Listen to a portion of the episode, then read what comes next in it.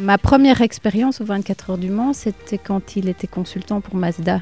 En 91. J'étais jamais venue avant. Et ça a été un peu, un peu une révélation, j'avoue, que le, peut-être que le désir est né sans que je m'en rende compte à ce moment-là, euh, de- d'être plutôt derrière euh, le volant plutôt que spectateur. Mais l'adrénaline, la vitesse, la concentration qu'il faut, l'engagement dont on a besoin derrière le volant, on retrouve ça nulle part ailleurs, vraiment. Peut-être à ski.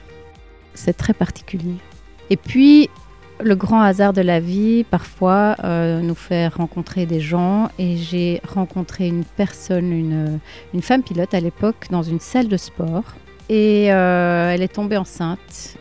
Et à ce moment-là, elle devait se mettre à la recherche d'une remplaçante pour ses sponsors, pour son équipe, pour, euh, pour tout ce qu'elle avait mis en place. Et quand elle m'a vue, elle savait qui j'étais.